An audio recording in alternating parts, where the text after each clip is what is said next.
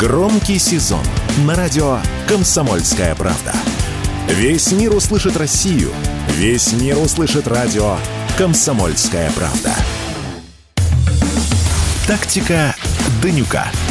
Никита Данюк и Владимир Варсобин подводят итоги недели и с оптимизмом смотрят в будущее.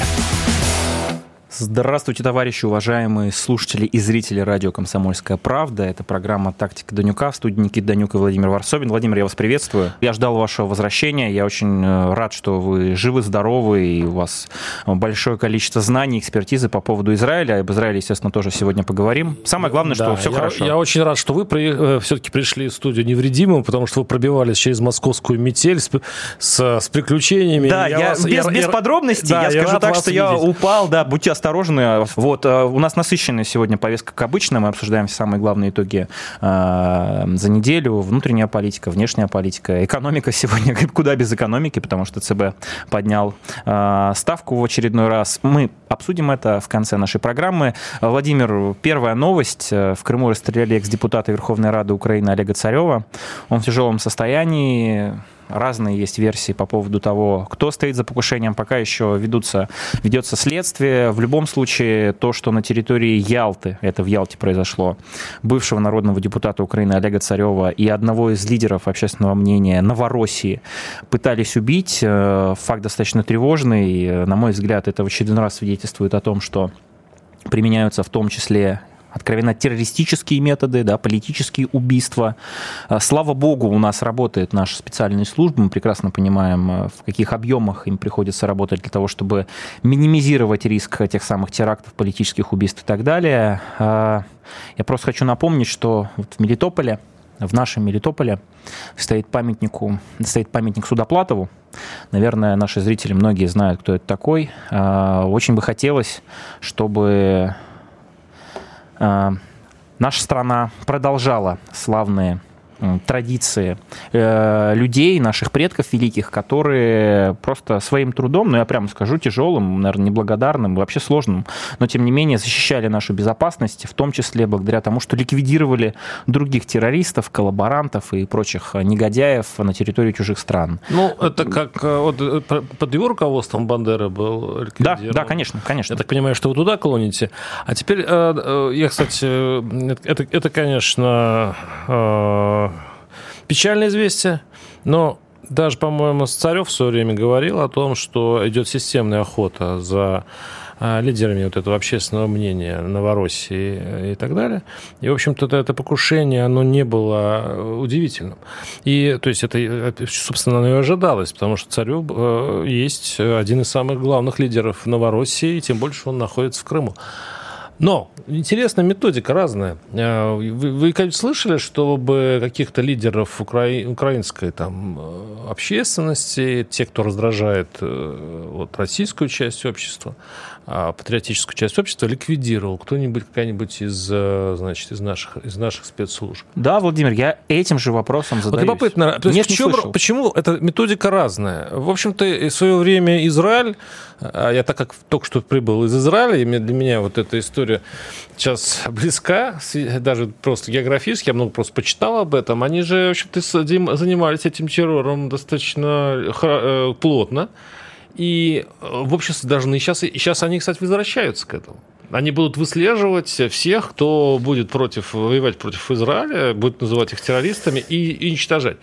Вот объясните, Никита, вы, почему Россия, э, при все при том, что мы берем все э, вроде бы кальки Советского Союза и всю методику Советского Союза, как-то вот были скандалы, связанные там, с, там, с условным отравлениями и так далее, ну, такие мутные истории. Неубедительно абсолютно. Ну, скажем, скажем так, они, они были, были какие-то, значит, скандалы, связанные с этим. Но вот почему-то а, вот истребление украинской элиты не происходит. Как вы думаете, почему?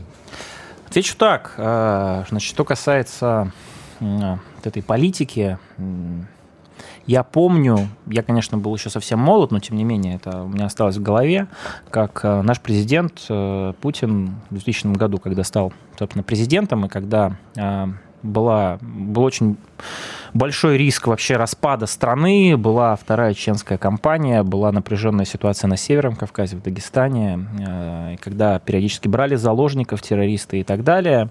Говорил о том, что с террористами мы церемониться не будем, если надо, мы их в сортире замочим.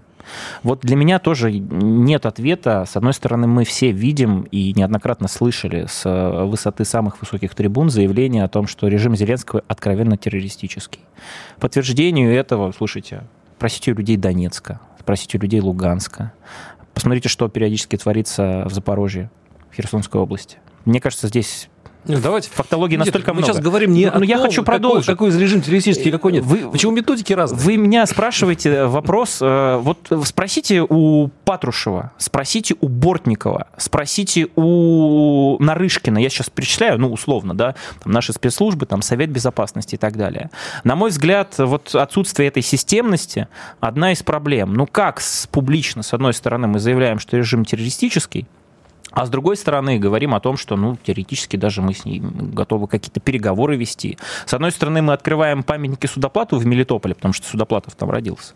А с другой стороны, вот то, как раз о чем вы говорите, те самые лучшие советские практики, правильные абсолютно практики, практики, которые, заметьте, это вот, э, вы же сказали, используют так называемый просвещенный мир в лице Израиля, в лице Соединенных Штатов Америки. Давайте вспомним, ну, как они уничтожили... Это к нацистам. Я не думаю, что вы сильно будете возражать, что Израиль похищал а, нацистов из разных стран Латинской Америки, я не потом их, виду... а потом их расстрелял. Да нет, нет, Владимир, Или я вешал. имею в виду убийство израильскими спецслужбами а, представителей Исламской Республики Иран, которые связаны с ядерной программой, которые являются представителями Корпуса Стражи Исламских революций, ну, Корпуса Стражи Исламской революции, собственно, убийство Сулеймани, как мы помним, было осуществлено Соединенными Штатами Америки при поддержке или наоборот а, израильских спецслужб.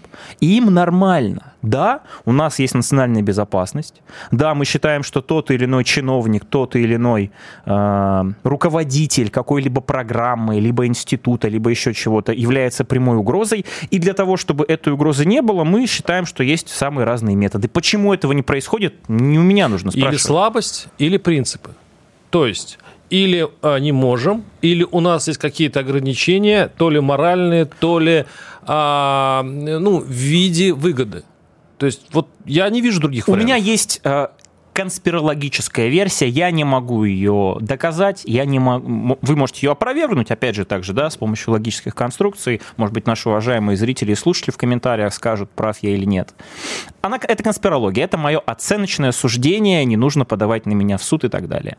Складывается впечатление, что ну, во-первых, э, сам формат ведения, в том числе специальной военной операции, периодически ну, дает повод для многих вопросов, да, с точки зрения логики, с точки зрения того, что используется ли наш военный потенциал на 100%, почему раньше уничтожали энергетическую инфраструктуру, сейчас нет, почему мосты стоят, сейчас и стоят до сих пор, собственно. Ну, вы, вы понимаете, куда я клоню. Так вот, я к чему.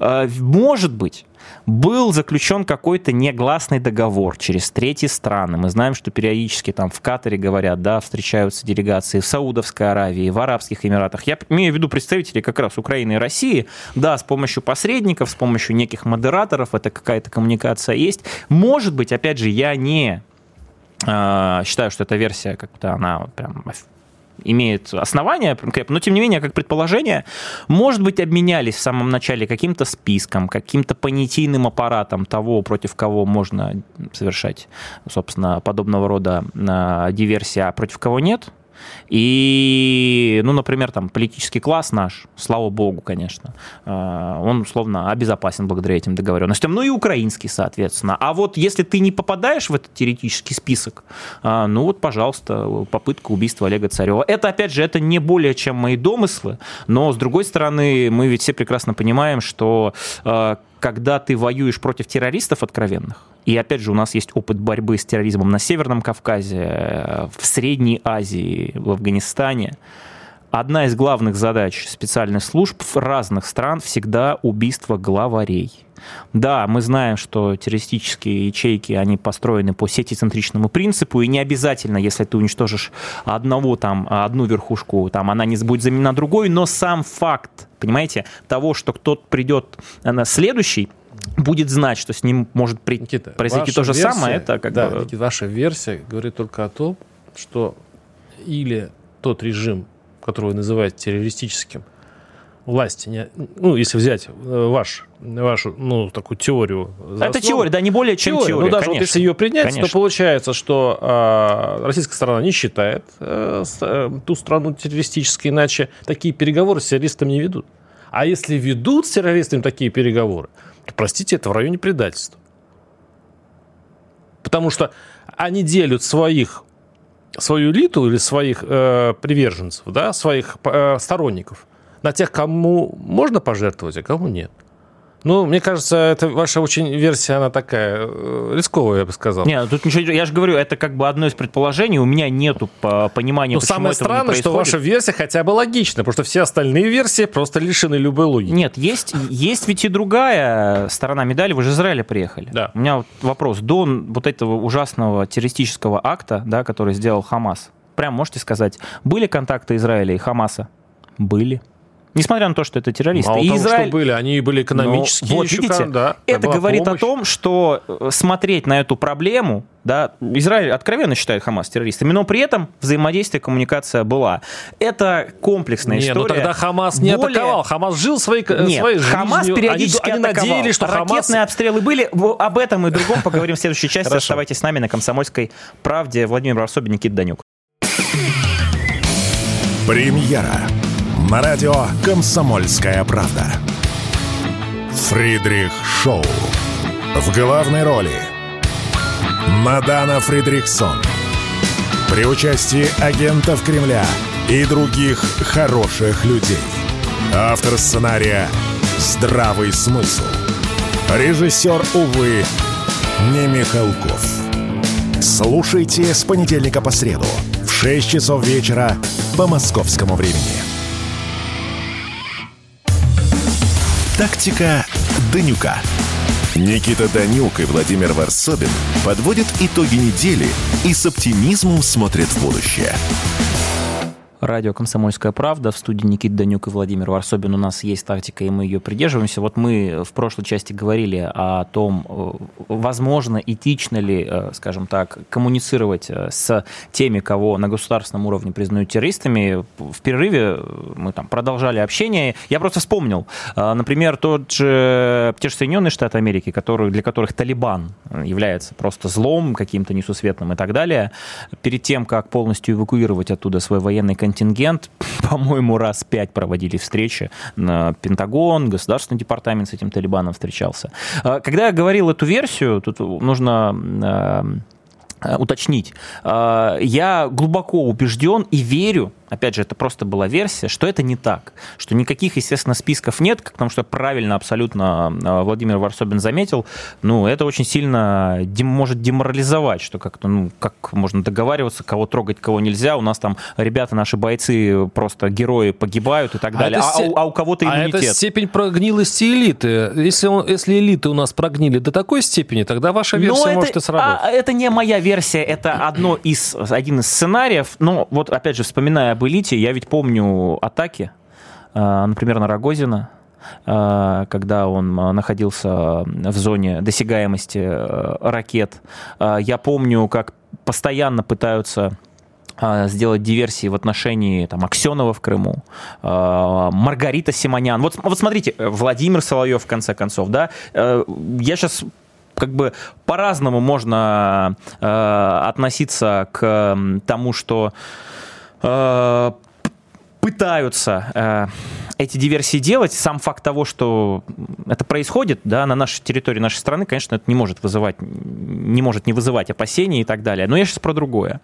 Ну, сложно представить, что даже если говорить про вот эту мою версию, да, не мою, а в целом, э, ну что, Владимир Соловьев, Маргарита Симонян, Аксенов, что они относятся к политическому классу, ну, бред какой-то. Поэтому нет.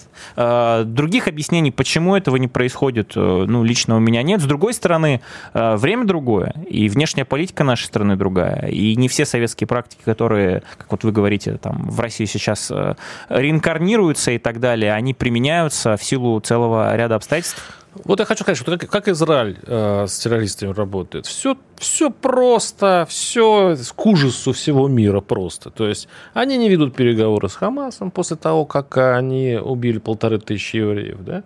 Полторы тысячи. Казалось бы, вот если взять, допустим, а, СВО, Полторы тысячи у нас уже не считается за большую цифру. У нас уже перевалило э, ну, на десятки, а может быть, Слушайте, сотни. какая-то кровавая арифметика да, считается. страшно, страшно. Считается. Каждая вообще, каждая человеческая жизнь, на самом Конечно. деле, бесценна. Но Израиль не ведет теперь никаких переговоров с Хамасом. Если даже по поводу заложников ведет Катар, то есть они через посредников, э, как будто Израиль даже не хочет э, сесть просто за один стол и так, э, с, с этими. Вот. Приехал, это как писал Колесников там в «Коммерсанте», не понравилась его фраза, Хамас орудует в Москве, в центре Москвы. Да? Приехал Хамас, делегация Хамаса в, в Россию, для переговоров в МИДе, и Израиль выступил с гневной, э, гневной нотой о том, что Россия зря делает, принимая у себя террористов. То есть у евреев все четко. Вот это террористы, а как известно, да, у нас как это в фильмах говорят, с террористами переговоров не ведем. Да, вы говорите более, о более гибкой истории. Я вот даже думаю иногда, э, ну, просто, если не сильно лишь приподняться на ситуацию. И, и я вот думал, Хамас у нас не считается террористической организацией. А вот есть какая-то градация, есть какие-то нормы, которые бы могли бы отличить террористическую организацию от нетеррористической. Вот, допустим, фотографии или видео э, э, вот этих полутора тысяч э, трупов, которые оставил после себя Хамас на израильской территории. Просто, если, если, если взять вот эту, вот эту деталь, мы можем сказать, что Хамас террористическая организация? Или это доблестные войны, которые просто воюют за свою землю, за, за эту веру и прочее? Надо как-то определиться. И вообще говоря, потом признавая организации, другие организации, террористическими или нет, как-то исходить из каких-то общих норм. Как вы задумались. Ну, конечно, я задумался. Вы такой вопрос задаете. Значит, смотрите, э, я сейчас, может быть, крамольную мысль скажу. Э, те, кто совершают э, подобного рода террористические акты, им оправдания нет. Я глубоко убежден.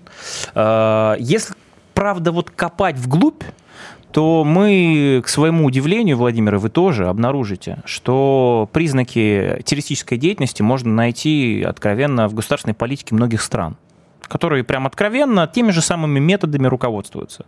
Почему их не признают э, таковыми, террористическими и так далее, это вопросы большой политики. Хамас является ответвлением такой, э, скажем так, от э, запрещенной в России экстремистской организации «Братья-мусульмане». Хамас приезжал сюда. где-то рядом с Аль-Каидой это, и прочее. Это важно, конечно, с Аль-Каидой, с исламским государством, запрещенным на территории Российской Федерации. Все это Очень сильно запрещенным, я бы сказал. И да. э, вспоминая историю про э, того, что не ведут э, переговоры с террористами, делегация Хамас приезжала сюда, собственно, в нашу страну э, для того, чтобы обсудить гипотетический сценарий освобождения заложников.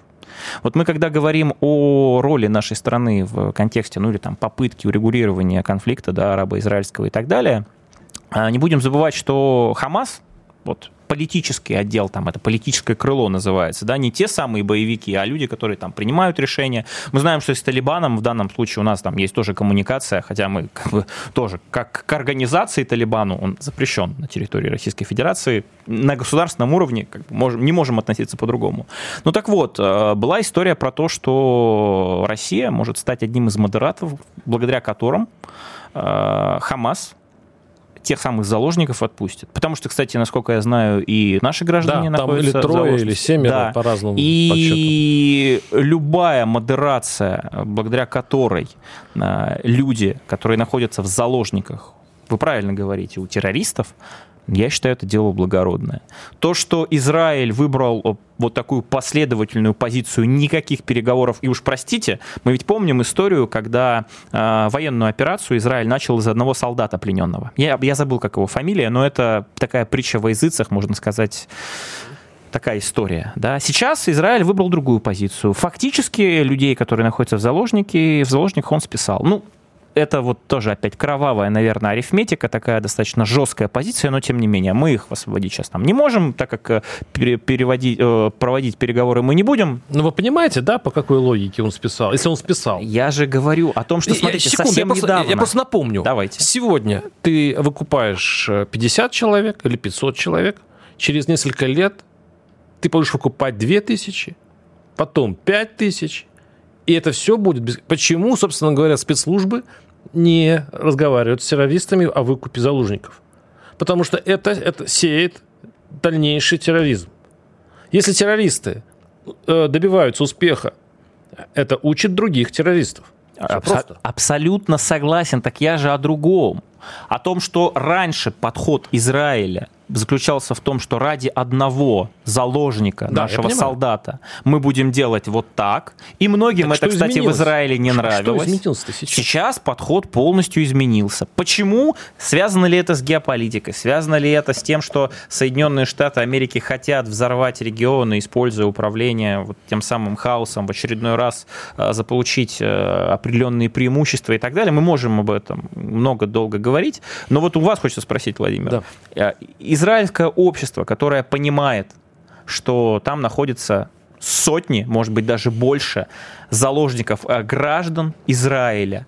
Вот это этическая, безумно сложная дилемма, как э, ну, общественники этого воспринимают, простые люди, в конце концов. Потому что политики понятно, а люди обычно. Я удивился, почему Нетаньях отказался подписать приказ о вторжении в Газу. Сейчас идет скандал, что пошла утечка, что военные уже все готовы, но а, Нетаньяху в последний момент отказался подписать приказ. Хотя я думаю, что, в принципе, Натаньяху уже хромая утка, он все равно уже списан как премьер, и, собственно, чем ему сейчас еще особо рисковать. Но чем дольше не будет э, этой наземной операции, тем больше будет слышны голоса, вот такие, вот то, что вы говорите.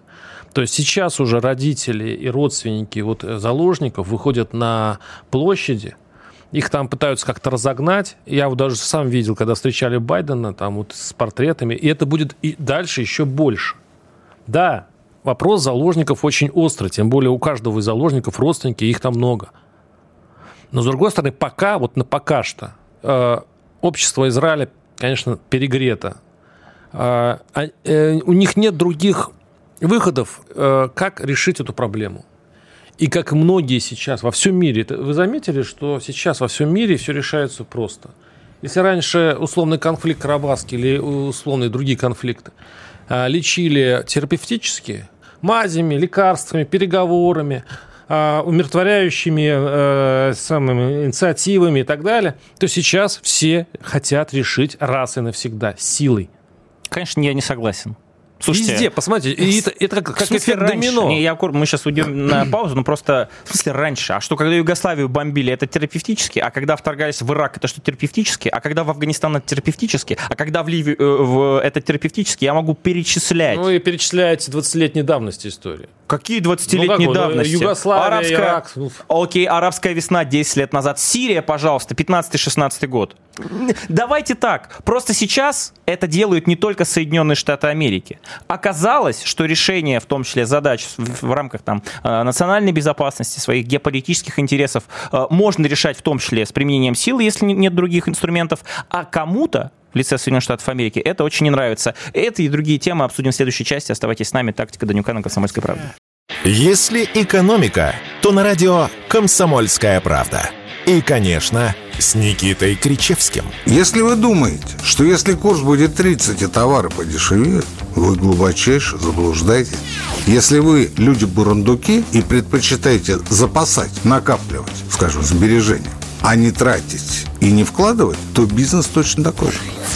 80 курс, 60 или 40 цена не изменится. Ну, таков закон корысти, о котором еще говорил Адам Смит. Каждую среду в 7 часов вечера по московскому времени слушайте на радио «Комсомольская правда» программу «Экономика» с Никитой Кричевским. Тактика Данюка. Никита Данюк и Владимир Варсобин подводят итоги недели и с оптимизмом смотрят в будущее. Радио «Комсомольская правда», тактика Данюка. У нас есть тактика, и мы ее придерживаемся. Меня иногда заносит, но придерживаться этой тактики мне помогает Владимир Варсобин, он у нас в студии. Владимир, Да, я за здравый смысл здесь отвечаю, да. Я как бы тоже. Это была шутка. Спокойно. Мы же договорились, что Георгий Бов за здравый смысл на комсомолке отвечает. Ну, видите, мы оба согласны с этой, с этой мыслью. Это верно. Так, у нас э, еще несколько информационных поводов. Вот нужно, мне кажется, обсудить высказывание Орбана, очень важное, да, примера Венгрии. Украина не победит, Евросоюзу нужен план «Б». Собственно, э, Орбан... В общем, Орбан да выступает. Один кажется, в поле скоро. Орбан э, призвал к смене руководства Европейского Союза из-за шторма огромных волн появления пиратских кораблей говоря о неэффективной помощи Украине. Он считает, что план А в отношении Киева не сработал. А, ну и, собственно, не только Орбан. Появился же еще теперь у нас премьер Словакии Фицо. Ну, поэтому Орбан так и осмелел, потому что теперь он и не один, теперь их двое. Они вдвоем заблокировали выделение очередного пакета помощи Украине в размере 50 миллиардов евро до 2027 года. У меня нет иллюзий, что так или иначе найдет Брюссель, Еврокомиссия, Европарламент, все эти э, структуры всевозможные способы все равно накачивать этот преступный украинский режим. Но сам факт того, что, ну, смотрите, был один, сейчас два. Это геометрическая прогрессия. Вот когда будет 4, еще лучше, потом 16, потом э, там 32, и, на мой взгляд, э, ну, вспоминаем диалектический материализм рано или поздно количественные показатели перейдут в качественные. Это верно. Вот ФИЦО это, это верно. проявление качественных показателей. Кстати, на это надеяться. В общем, по большому счету, если... Почему надеяться? Если Просто и надеяться наша, наша Москва, имеется в виду наше, наше, наше великолепное правительство, ведь по большому счету, если упростить всю, всю, все поведение а, Кремля, можно сказать так, перетерпеть. То есть э, в этой ситуации надо просто дождаться, когда э, экономическая мощь э, Запада Европы начнет иссякать, и когда единодушие Запада будут, будет, через него будут проходить трещины вроде Орбана, вроде вот Словакии и так далее, и так далее. И, в общем-то, то есть кто окажется сильнее, кто кого пересидит. И э, вот эти признаки вроде бы говорят о том, что Москва выбрала верную стратегию, и она пересидит все-таки. Вы и... знаете эту историю, как э, подвергли не просто обструкции Орбана, а чуть ли не хотят санкции в отношении Венгрии вести вот. после того, как я он... К чему я, клоню. Я, я просто закончу. Да. После того, как Орбан в Китае встретился с нашим президентом, а, а, они пожали друг другу руки, поговорили, и там для Европы это же просто такой мощнейший шок. Как так? А как же изоляция России? А как же трансатлантическая солидарность? Венгрия, на минуточку, часть НАТО причем старая страна НАТО, да, они пионеры по типу там Прибалтов и так далее. А, теперь вот Словакия, которая совсем недавно была в лидерах по помощи Украине, те самые, а, значит, летаки, украинские, которые сейчас э, наши э, ребята и наша армия, как мы видим, множит на ноль. Там, по-моему, с 1 октября 31 самолет был уничтожен. Так вот, значительная часть, кстати, как раз из Словакии приехала. Это старые МиГи еще советские. А, и сейчас э, разворот на ну, Бербак бы сказала на 360 градусов, но мы тут не дотягиваем, скажем, на 180 градусов происходит в контексте Словакии не нужно, конечно, заблуждаться. Я глубоко убежден, что тут как бы Венгрия, Словакия, они не играют там значительной роли.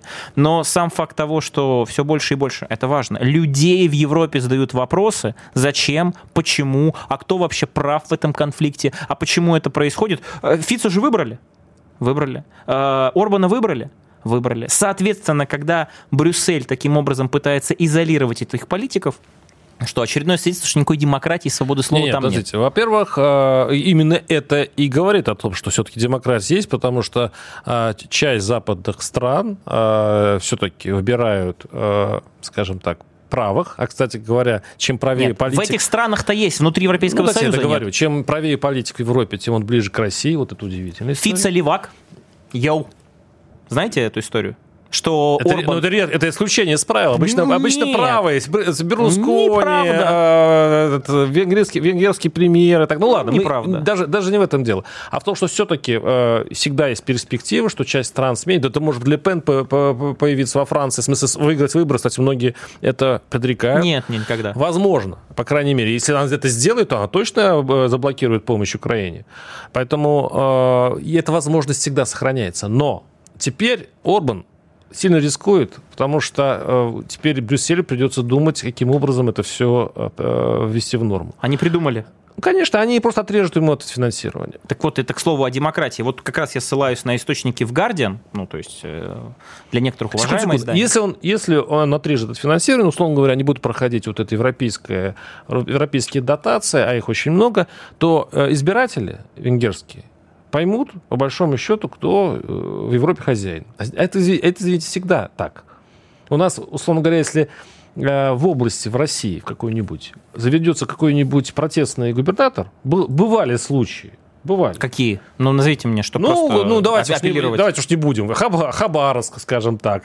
А, еще несколько регионов, которые там, э, Хакасия, еще там. А не то, что он протестный, но неудобный. Но те люди, которые, ну, как бы, я вам скажу сразу, это всегда чувствовалось и по финансированию, и по э, выплатам, и по каким-то, ну, всегда это чувствовалось. Даже население чувствовало. В свое время, по крайней мере, это было так.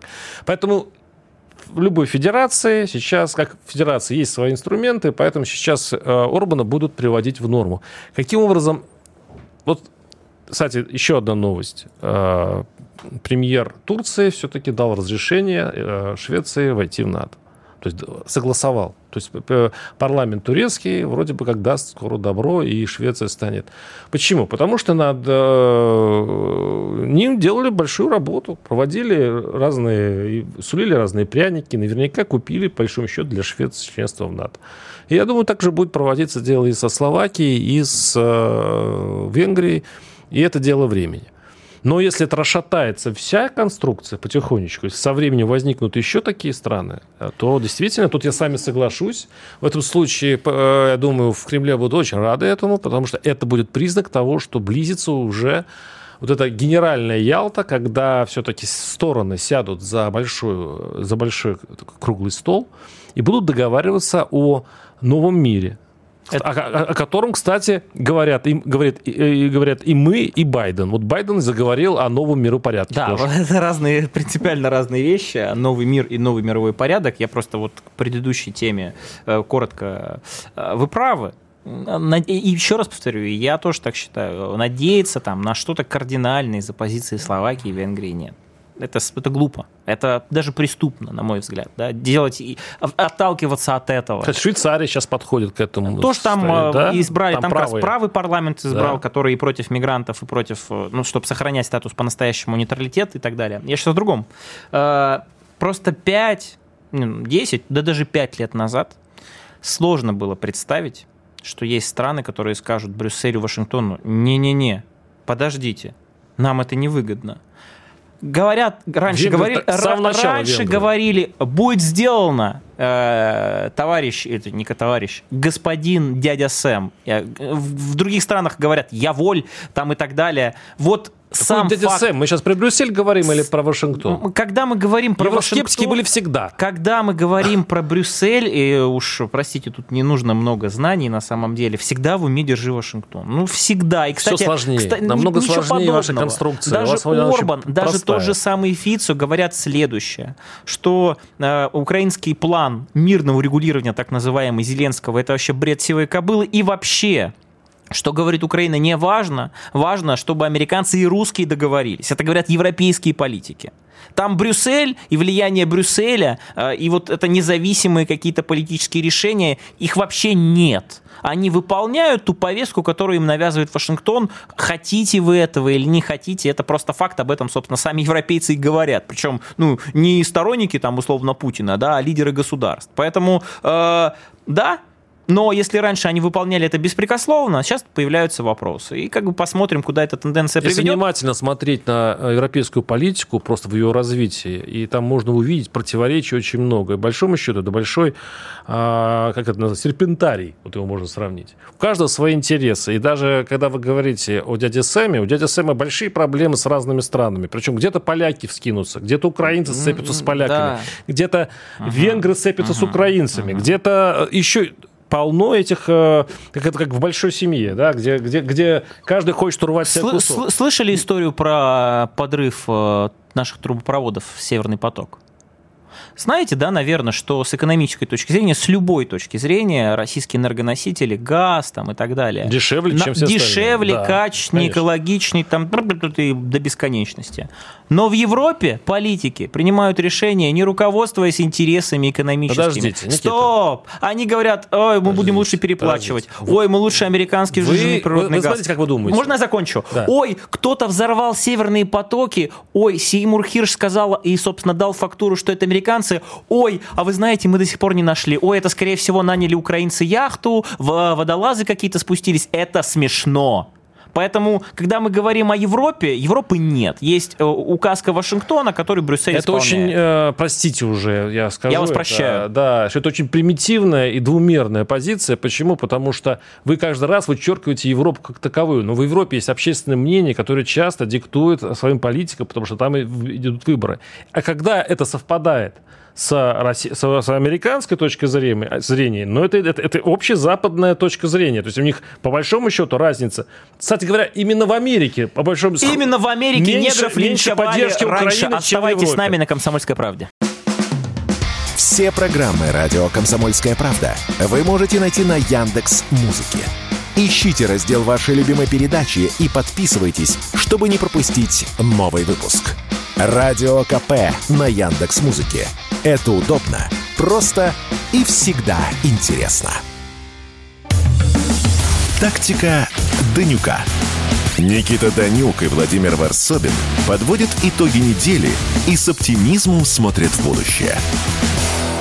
Радио «Комсомольская правда», тактика Данюка. У нас есть тактика, и мы ее придерживаемся. Не только у нас есть тактика которой придерживаемся мы. Есть тактика у Центрального банка, которая при любых обстоятельствах делает примерно следующее. Нет времени объяснять, мы повышаем ключевую ставку. Вот и сегодня было принято решение поднять э, ставку с 13 до 15 процентов это очень большое, это очень мощное э, скидывание планки. Э, э, я так скажу, э, там прогревали, скажем так, всевозможные экономисты, там, инсайдеры и так далее, что она будет, но максимум давали там, ну, 1%, максимум полтора, что сразу на 2, как бы, ну, все-таки, ух, и так далее. Что это значит для российской экономики, как это скажется на рубле, на акциях, на вкладах, расскажет начинающий экономист да, Владимир нет, ну Варсобин. Вот я еще перед нашей, нашего эфира, я так сказал, вроде мы с, с вами не экономисты. Да, я прошу прощения, но такую не, базу мне экономическую выдал не Владимир быть, Варсобин. Да. Я так э, про себя,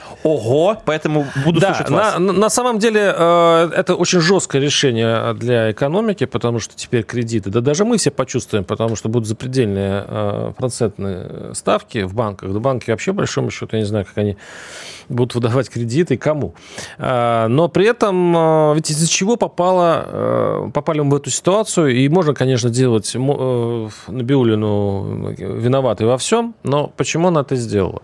У нас сейчас, э, у нас сейчас все, ну, большинство денег, Саша, очень большие объемы денег идут на военное производство. А военное производство не э, производит товары для народного потребления. То есть не то, что мы пользуемся, это все-таки машины, это танки и так далее. Эти деньги уходят вот на, на эти заводы. Эти деньги уходят на СВО. Понятно, что это большая-большая объем масса денег. Потом эти деньги попадают на рынок на обычные магазины и так далее, товары. А так как у нас все-таки товаров не так много мы производим, приходится закупать. То есть нужна валюта. Ну, в этом случае валюта, конечно, дорожает, потому что слишком большой спрос. Второе. Ипотеки. Я когда катался по стране, я, я удивлялся. Губернаторы все такие рад, радостные. У нас, говорит, льготная ипотека. 1%, 2%. Мы даем молодоженам, да, и так далее. А у них на Дальнем Востоке стоимость квартир повысилась там в полтора раза из-за вот этой ипотеки. Потому что все брали кредиты, все за эти полтора-два процента э, в итоге э, жилье дорожало. И вот этот маховик раскрученный, он, конечно, очень сильно разгонял, разгоняет до сих пор инфляцию. И что сейчас не делает, э, что бы ни делало правительство, это происходит. Какие варианты? Или мы ставим всю экономику на военные рельсы и, честно говоря, забываем про инфляцию. Просто даем деньги на все. Мы, мы, мы просто забываем о том, что там, условные пенсионеры, вчера э, буханка хлеба стоила там 50 рублей, завтра 75. Или мы замораживаем э, СВО, замораживаем все, все вот эти военные действия и переориентируемся на потребительскую экономику. Тогда в этом случае, да, действительно, тогда в этом случае будут и э, меньше ставки. И... А мы пытаемся сидеть на двух стульях. И причем правительство тянет в одну сторону, Набиулина в другую. Это как вот очень хорошо один из экономистов писал. Кто-то заведует газом, а кто-то тормозом. А синхронизировать свои э, действия не могут. Поэтому сейчас, так как у нас президентские выборы в следующем году, и инфляция, и галопирующий а, курс доллара э, это не очень хорошо для избирателя, Набиулин получила задачу сделать так, чтобы э, инфляция была небольшой. Она ее прилежно, по, как отличница, выполняет. Мы скоро получим не 15, мы получим и 17 процентов таким, таким макаром. А вся экономика в этом случае должна, в общем-то, терпеть. Она, будет, она, э, она такая только-только вышла из... Сейчас закуп, скажем так, те, кто бежал из-за России, иностранные предприятия, сейчас вот наши бизнесмены это все доедают. Но по большому счету дальше вот развиваться при таких э, процентах, ну, конечно, очень трудно будет.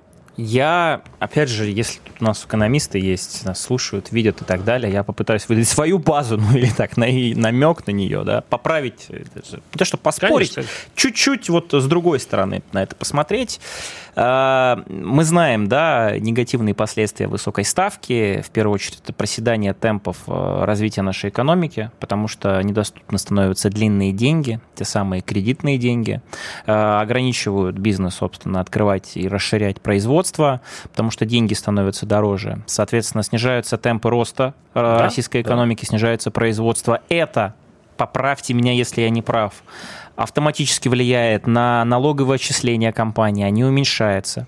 А, поступление в бюджет уменьшается. Если поступ... Э, уменьшаются поступления в бюджет, происходит дефицит государственного бюджета, и получается, что государство уже не может э, урезать, точнее, не может выполнять социальные обязательства это и вынуждена... Потом. Это будет только через ну, вот, вот я объясняю, да, вот, вот это, тут очень важна логическая цепочка, что это не просто там было 13, сейчас 15, ну, окей. Нет.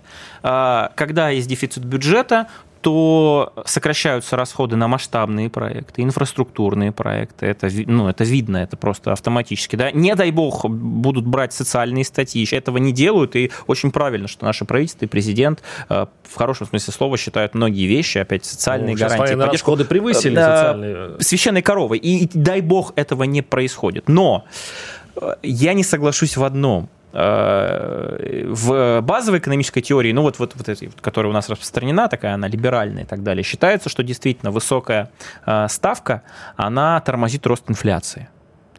На бумаге, об этом говорит ЦБ, ну вот там на 24 год э, процентная ставка там от 12 до 14 процентов, там до 15, да, они говорят... Добавлю, люди не тратят, а э, кладут деньги на, на Но на, я на говорю, счет, вот, большие вот проценты. эта теория на практике в нашей стране, поправьте меня, если не прав, не работает. Когда мы говорим про инфляцию в 4 процента за год, друзья, ну вот, я сейчас говорю... Сейчас реально 7, уже 7. О том, что целевой показатель инфляции в 2024 ну, году – это цель э, забудьте. того самого Центрального банка 4%. Друзья, ну вы видите, что это 4%? Нет. Может быть, 24%? И вот здесь у меня возникает вопрос. Деньги делают недоступными, кредиты делают недоступными, инвестиции делают недоступными – а инфляция настоящая, реальная, нифига не 4%. И вот здесь, опять вам теперь пас. Так я объяснил, почему. Нет, ну... Потому что деньги вливаются сейчас все-таки в, ну, в СВО. Де... Потому что, во-первых, это зарплаты, во-вторых, это военные заводы, это, это повышение зарплат очень серьезное. У нас сейчас рук не хватает. Но если бы это все производство а, делали на товары народного потребления, то, чем мы пользуемся, в этом случае не было бы это такой инфляции. А так как это просто, то есть просто деньги печатаются, деньги отдаются, и люди идут на рынок. А на рынке столько товаров вот для таких денег уже нет, поэтому цены растут объем, денежный объем увеличивается, ага. товаров становится столько же, сколько и, сколько и было. Потому что наша промышленность, она, собственно, не может так быстро развиваться. И поэтому, собственно, цены и растут. А так как из, э, оставшийся товар мы пытаемся добыть из-за границы, то и доллар растет, потому что э, спрос на доллар повышается. И вот такой замкнутый круг.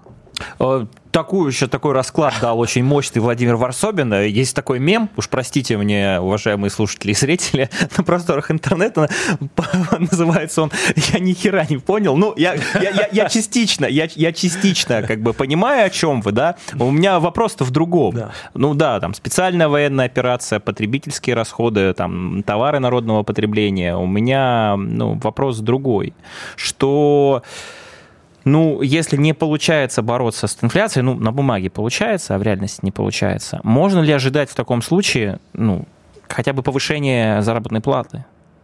Потому что если и Сколько этого не происходит... при такой инфляции. Сколько угодно. И вот опять, опять вопрос, происходит ли? И наши уважаемые слушатели, зрители, пожалуйста, напишите. Вот прошлый раз, когда была резкая девальвация. Кстати, я тут один момент нужно поправить, э, Владимир. Вот да. э, с экономической точки зрения я с вами крайне не согласен. Когда повышается ставка, рубль укрепляется. Да. Вы сказали наоборот. Ну, это, может быть, а, а, оговорка была.